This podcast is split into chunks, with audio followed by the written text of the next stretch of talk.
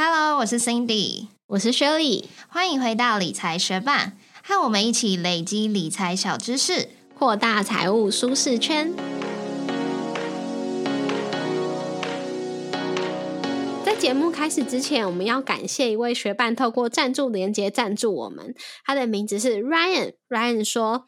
文词语汇和身心气态的整体呈现真的有所用心。Money Mate 拥有独特自成体系的风格，非常感谢 Ryan 透过我们的赞助连接赞助了我们五十块，也非常谢谢你对于我们的赞美哦。另外，我也很讶异，你知道我们的英文名称其实是 Money Mate，我一直常常在怀疑说，到底有没有学伴们知道我们的英文其实叫做 Money Mate 呢？这也常常会是我们有优惠代码的代号，所以如果不知道的学伴也可以稍微的记下来哦。那也特别谢谢 Ryan 给我们的支持，也希望我们的节目可以在未来持续帮助到你。节目准备开始喽！又快要进入缴纳地价税的十一月啦，听说申请自用住宅地价税可以省四倍以上。那地价税自用住宅申请要符合什么条件呢？信用卡要怎么缴地价税才会划算呢？如果还不知道自用住宅地价税的节税偏方，就一起透过今天的节目了解吧。或许有一些学伴会觉得地价税是那些拥有大片土地的参雕啊的事，但其实如果你家拥有房子，基本上也会拥有一小块土地哦。而只要是有规定地价的土地，除了已经课征田赋的土地之外，都要课征地价税。地价税的纳税义务人基本上就是土地的所有权人，就必须负责缴纳地价税。地价税会在每年的十一月一号开征，缴纳的期间就会是十一月一号到十一月三十号，课税所属的期间就会是同年的一月一号到十二月三十一号。那地价税它是每年征收一次。那如果因为买卖土地房子而有转移土地所有权的情形呢？地价税会由谁负责嘞？地价税会以八月三十一号作为纳税义务基准日。虽然地价税是每年十一月开征，但是地价税的税单会寄给八月三十一号那天的所有权人。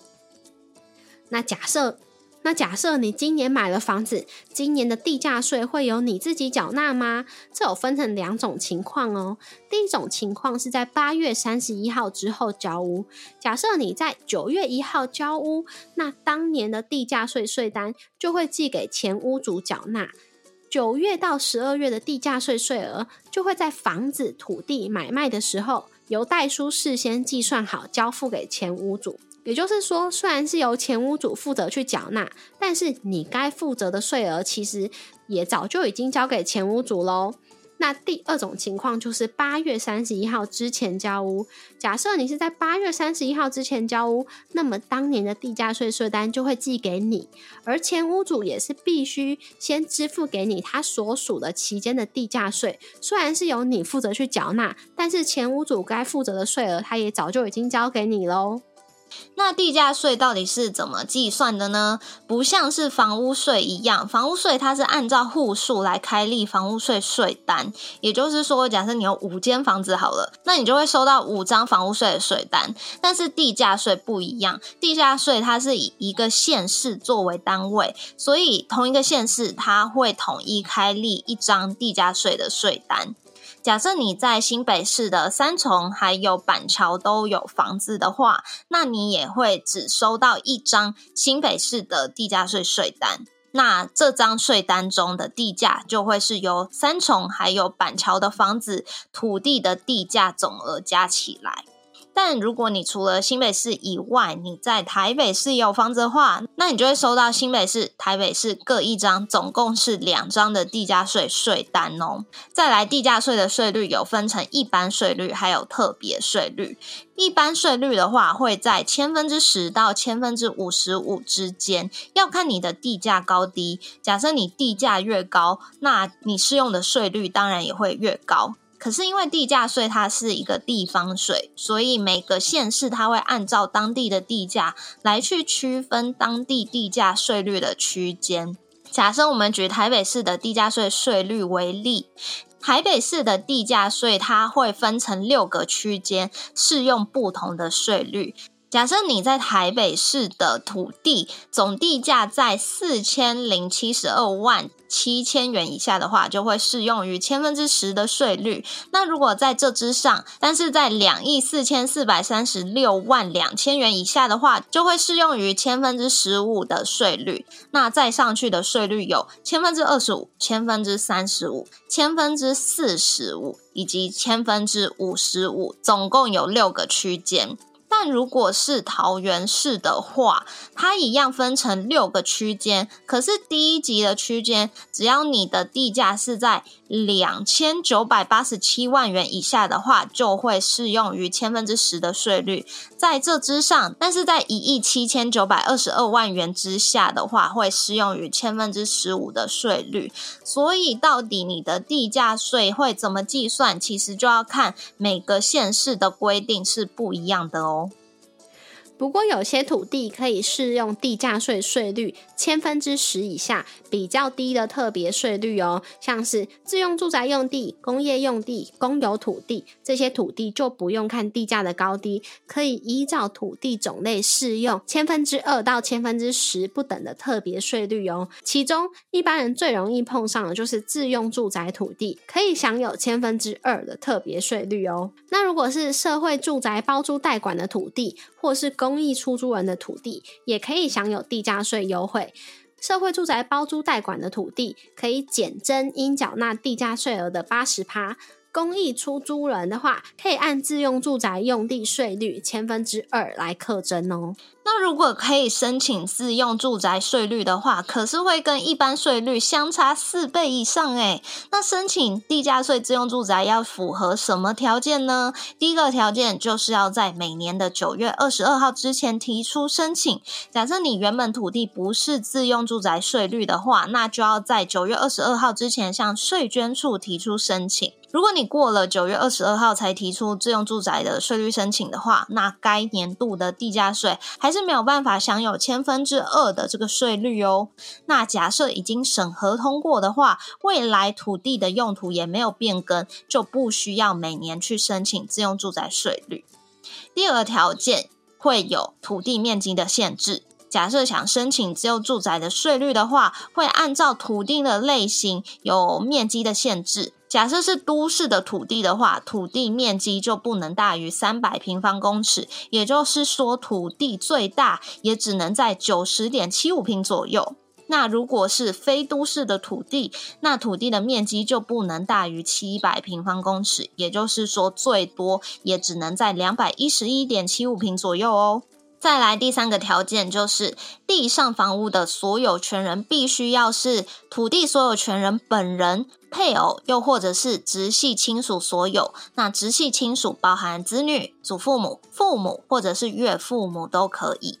第四个条件是必须办理户籍登记，土地的所有权人本人、配偶或者是直系亲属，必须要在该地办理户籍登记。这个户籍不需要挂一整年，只要在九月二十二号之前有办理户籍登记，申请通过之后，如果户籍没有再次变动，也不需要再次申请。第五个条件是土地还有土地上的房子没有出租、营业等情形。假设房子仅有部分作为营业使用，那也可以申请部分自用，就会按照营业部分以一般用地的税率来课税；符合自用住宅的部分，就会按照千分之二的优惠税率来课税哦。最后一个限制是一处为限。也就是说，土地的所有权人本人、土地所有权人本人的配偶，还有未成年受抚养的亲属，上述所有人的自用住宅用地，只能以一处为限哦。如果你符合这六项条件的话，就可以申请自用住宅，享有千分之二的优惠税率哦。广告一下，理财学办也有 Instagram 喽。快去 Instagram 搜寻理财学办，follow 我们，获得更多理财小知识吧。那接下来我们就来讲讲地价税自用住宅节税的小 p 包。这些小 p 包都是来自于国税局的节税手册哦，所以完全就是合法合规的。第一招就是要怎么突破自用住宅一处为限的限制呢？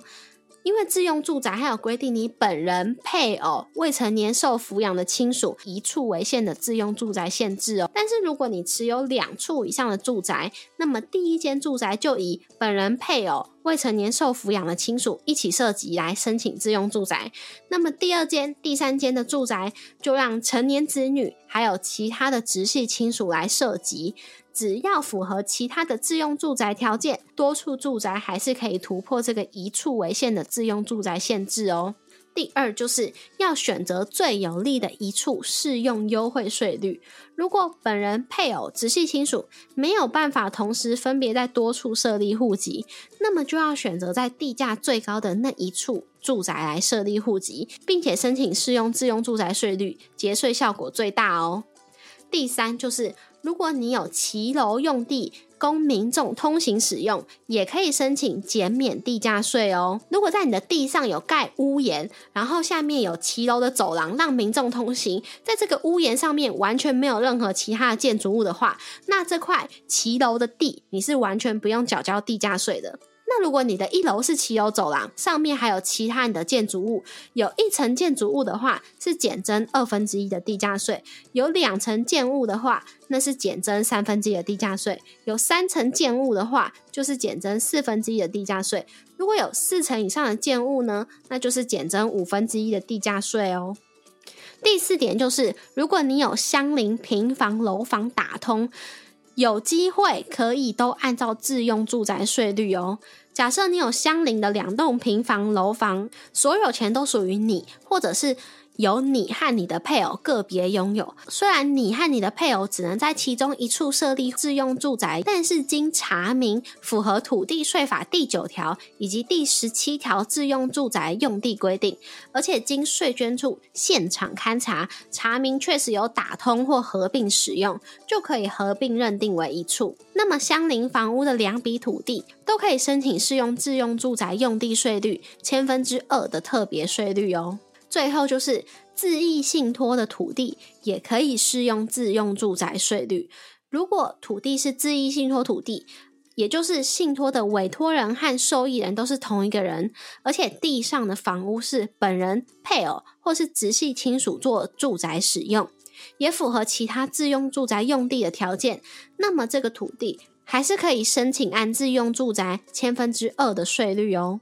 那我们的部落格文字稿中也有提供地价税的申请书范例以及线上申请连结，如果有兴趣的学伴，记得点开文章看看哦。那最后我们要来分享地价税的一些常见小疑问。有时候家长会为了小孩就学方便而帮小孩变更户籍，那就要记得，如果原先小孩涉及的住宅是自用住宅的话，那户籍就不要连同。土地所有权人本人、配偶或是直系亲属都跟着小孩一起全数迁出哦。只要该住宅还是有土地所有权人本人、配偶或者是直系亲属涉及，就算小孩因为就学方便而变更户籍，该住宅还是可以享有自用住宅的优惠税率哦。再来，如果听完今天的节目内容，发现诶家里的房子好像长期都是符合自用住宅的条件，但是好像从来没有申请过地价税自用住宅的这个优惠税率，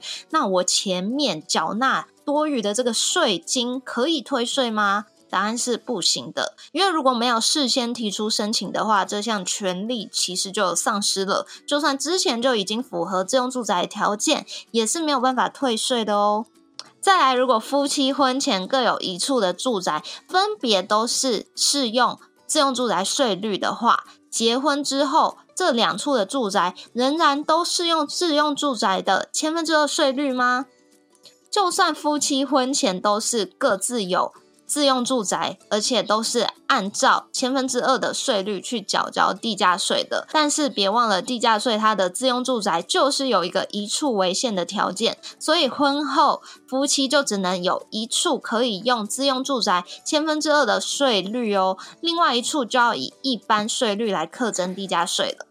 那再来，如果有听过我们之前介绍过房屋税的学伴，应该有印象，房屋税也有一个自用住宅的条件，那他可以去申请，这样子房屋税的税率也会比较低。那如果已经申请过房屋税自用住宅的话，这个地价税也要再申请地价税自用住宅优惠税率吗？答案是必须要哦，因为。房屋税的自用住宅，还有地价税的自用住宅，他们的条件还有申请的期限都不一样，所以一定要分开申请哦。那最后我们也来分享几个缴交地价税可以拿到高回馈的方式吧。虽然地价税你也可以直接上政府的平台去缴税，也很方便，可以直接线上缴税。但是透过政府的平台，其实你不会拿到任何的现金回馈、红利回馈。那既然都要缴税，何不找找最高回馈的方式呢？那我们在这边有帮大家整理了几个搭配行动支付还有信用卡可以拿到缴交地价税高回馈的方式哦。第一个方式是使用发咪 Pay 加上星光 OU 点点卡以及 OU 账户，它的回馈率有到十七趴，缴税上限是一千五百六十二元。但是要注意，它必须要在周一或者是周三去缴纳，而且要加上设定 OU 数位账户自动扣缴，才可以享有十七趴的高回馈哦。再来第二种方式是 Family Pay 加上星光还原卡，它的回馈率是十趴，那缴税的上限是五百元。那如果是用全银加配配上台新 GoGo 卡的话，它的回馈是五趴，缴税上限是六千两百五十元。但是要注意，假设你的地价税不满五千元，或者是其他的消费不满五千元的话，回馈就只有零点二趴哦。再来，如果透过 iCash 二点零搭配国泰 Cube 卡的话，回馈有到十趴，那缴税上限是两千元。使用 Cube 卡的 iCash 功能缴费，就可以享有十趴回馈，回馈上限是两百元哦。那如果是使用接口支付搭配台新接口联名卡，回馈有到六趴，缴税上限是四千元，但必须要在周三透过接口缴费专区缴费，而且目前只有台北市、桃园市的地价税可以透过接口缴费哦。那最后一个是接口支付配上玉山 U 贝尔卡，它的回馈是三趴，缴税的上限是一万元。那这几种高回馈缴交地价税的方法，我们有放在部落格文章上，想复习的学伴可以上部落格上去看看哦。谢谢你在忙碌的生活中愿意播出时间来和我们一起学习，在这边也诚挚的邀请你在 Apple Podcast 和 Spotify 上面帮我们打星留言，让这个节目被更多人听见。同时也欢迎你到 Instagram 搜寻理财学伴，找到我们来跟我们一起聊一聊。如果你也愿意支持我们，继续把理财学伴做得更好，让这个节目被更多人听见，也欢迎你分享理财学伴给身边想要一起学习投资理财的朋友哦。我们的网站上会有文字版的整理，如果想要收藏或是回顾，也欢迎你上去看看。网址是 moneymate 点 space 斜线地价税，拼法是 m o n e y m a t e 点 s p a c e 斜线地价税，也可以从节目的简介中找到网址哦。理财学伴，我们下次见，拜。如果有朋友心情不好的时候，你都会怎么安慰他？哦，老实说，我真的超不会安慰人的，所以我基本上是以，嗯，但是也要看交情。就是有一些朋友，他们是真的固定喜欢打电话给我，分享他们的烦恼，并且叫我给他们建议的，那我就会给他们建议。但是如果是比较不熟的朋友，通常我都是。觉得说，小时候也是可能会觉得说，哦，这我懂，这我懂。可是长大之后，就越来越觉得说，假设我真的没有发生过一样的情形，我真的是没有办法完全的同理那个人的心态。所以我现在就不太会说，哦，你的感觉我真的知道什么之类这种话。我就比较多是默默的聆听，然后就是听他讲完，发一下牢骚这样子，然后就安慰他。那我觉得这件事情好像也有帮助我自己，因为我之前我我忘记我在节目上有没有提过，就是我的人类图算起来的那个，嗯的那个什么啊，我已经忘记那个名称，反正就是我是比较共感型的，然后呢，别人的心情就是会传到我这边。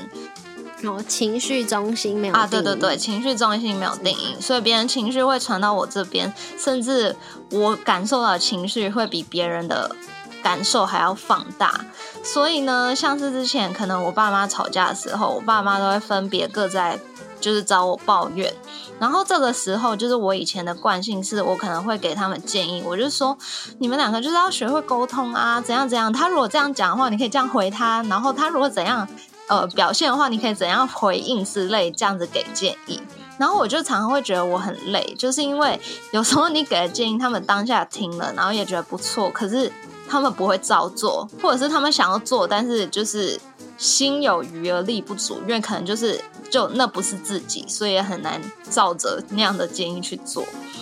然后呢，这次刚好就是，哎，我不知道我爸妈会不会听，因为我妈最近会听我节目。那反正她听到也也没有什么，但反正就是他们最近有吵架，那我爸就有打电话打 LINE 的讯息跟我抱怨这件事情。然后如果是以前的我，我可能就会打电话给他，然后说啊，你们到底为了什么吵啊？然后呢，尝试在这个事件中就是当一个公正第三方讲评之类的。但是我就觉得越来越觉得说，哦，那样子我很累，就是因为他们的情绪、负面情绪都会到我身上，所以这次我就是。呃，完全化一个做法，我就是直接说，哦，你就出去散散心啊，什么去咖啡厅啊，喝咖啡啊，吃点点啊，然后出去花钱一下，心情就会变好很多喽。然后他一开始就不太情愿回我说好啦，然后我就说，要不然你就做一做女儿帮你买的按摩椅啊，然后休息一下啊。然后他突然就心情变好了，因为可能想到说，哦，对哈、哦，我女儿真的帮我买了一个按摩椅，我想要来做，然后让他感觉到，哦，虽然他跟我妈吵架，但他还是有人爱的这种感觉。然后呢，我也没有特地，我没有特别打电话给我妈说，哎，啊你们怎么吵架？就是我完全。跟我爸讲完这件事情之后，我也抛诸脑后，然后呢，他也没有再联络我。然后呢，隔天晚上我就看到他们就是又 LINE 的聊天，是我们家族群组，他们又有就是互相聊天互动了。所以我就想说，哎，又好了。所以我就觉得，哎，这种新的方法好像还蛮不错，而且他们的负面情绪就不会传到我身上，我也觉得开心蛮多。那你刚刚讲的就是你朋友会打电话给你，然后你家人会打电话给你，跟他们讲他们烦恼、苦恼的事情。那你有没有遇过一种情况，就是你知道这个人他现在应该很难过，可是他没有告诉你，他没有在讲他的心情，或者是发生什么事情？例如说，可能是哦，你知道他家人生病了，或者是他家人离开了之类，就是你知道他现在一定非常难过，可是。他没有跟你讲，然后他也不在你身边，但是你想要关心他，或者是你想要帮忙疏解他的情绪的话，你会怎么做？可是我觉得这真的蛮要看交情的。如果是不熟，就是没有那么熟的话，我通常就是他们会让你有这种发现，一定是他们的社群有贴文啊，然后做有一些心情抒发。那如果通常这时候我就是看交情，要么我会就是简短的留个言，说什么加油，就是需要帮忙说，或者是说什么就是就是一些鼓励的话，但是就可能很简短一句话而已。那通常我就不会再去打扰他们。那如果是好朋友的话，我就会直接打电话给他，然后就问他说：“哎、我看到，那你还好吗？”就是直接关心他这样子。嗯，那如果是蛮熟的，然后因为你们平常一直都有互动，所以说他可能有告诉你有这件事情发生，然后因为平常大家可能会一直聊天，但是你就知道他这几天变得比较安静，然后那件事情。嗯，还是非常的困扰他，但是他也没有再多提多讨论的这种状况，就会让他自己安静沉淀一阵子嘛。嗯，通常是，嗯，因为我觉得有时候那个情绪就是，老实说，别人给的一些安慰或者是建议。到底有没有用？其实是看自己有没有办法去消化。所以，如果我给的建议其实就是那样，那我给一次、给两次、给三次，他如果都没有办法消化的话，也是没有用。所以，真正有办法的人只有自己可以去消化这种情绪。然后呢，有时候如果你就是又跟他聊天，要看类型啦。所以如果是那种就是会越聊越沉浸在那种负面情绪、悲伤情绪的人的话，你跟他多聊这件事情，好像反而对他是更没有益处。所以的确就是要看人，嗯。我觉得安慰人真的好困难哦。在你的印象中有什么你曾经得到过很好的安慰的经验吗？呃，我觉得曾经得到很好安慰的经验，就是他真的是有跟我发生一样事情的人，然后我们真的能够。完全同理对方到底是什么心态的时候，这时候就会非常有共鸣。那如果没有的话，我曾经有一次是，呃，觉得很无助的时候得到了支持，那一次我也觉得受到蛮大安慰的。好像真的也是蛮少的，但是本来就是自己的情绪要自己学会处理啦，所以我觉得如果能到能够得到安慰、得到共鸣的话，是最好不过。但是没有的话，我觉得也蛮正常。嗯，但你会问这个的原因是什么？嗯，就是因为我有朋友现在应该就是心情不太好，但是嗯，感觉他也没有想要多聊，所以但我很希望。过一阵子，他可以更快乐一点，所以我在想，嗯，可能过了这个最，嗯，事情最多、最煎熬的这阵子，我可以怎么样去跟他互动，会让他更开心？可能就要看他喜欢什么。如果他他喜欢做的事情，你是可以陪他去做，那可以约他一起，比如说，呃。我不知道，有些人喜欢看展览啊，陪他去看展览啊，或者是有些人喜欢踏青啊，带他去踏青啊之类的。但如果他表现出不想说，我通常就不再问。但是我有遇过说，就是他那阵子心情不好，看出来，然后我有问他，但是他不想讲，然后等到好像 多个月后，他自己跟我讲，然后我那时候才安慰他。所以我觉得主要是看他到底想不想讲。如果他处理方式是。他就是不想告诉别人，那也没关系啊。等他消化完情绪，他可以恢复正常的、开心的生活，那就好了。好，谢谢你的分享。如果学伴有其他很好的安慰人的方法，或者是曾经被安慰、被疗愈的很好的经验的话，也可以透过 Instagram 来跟我们分享哦。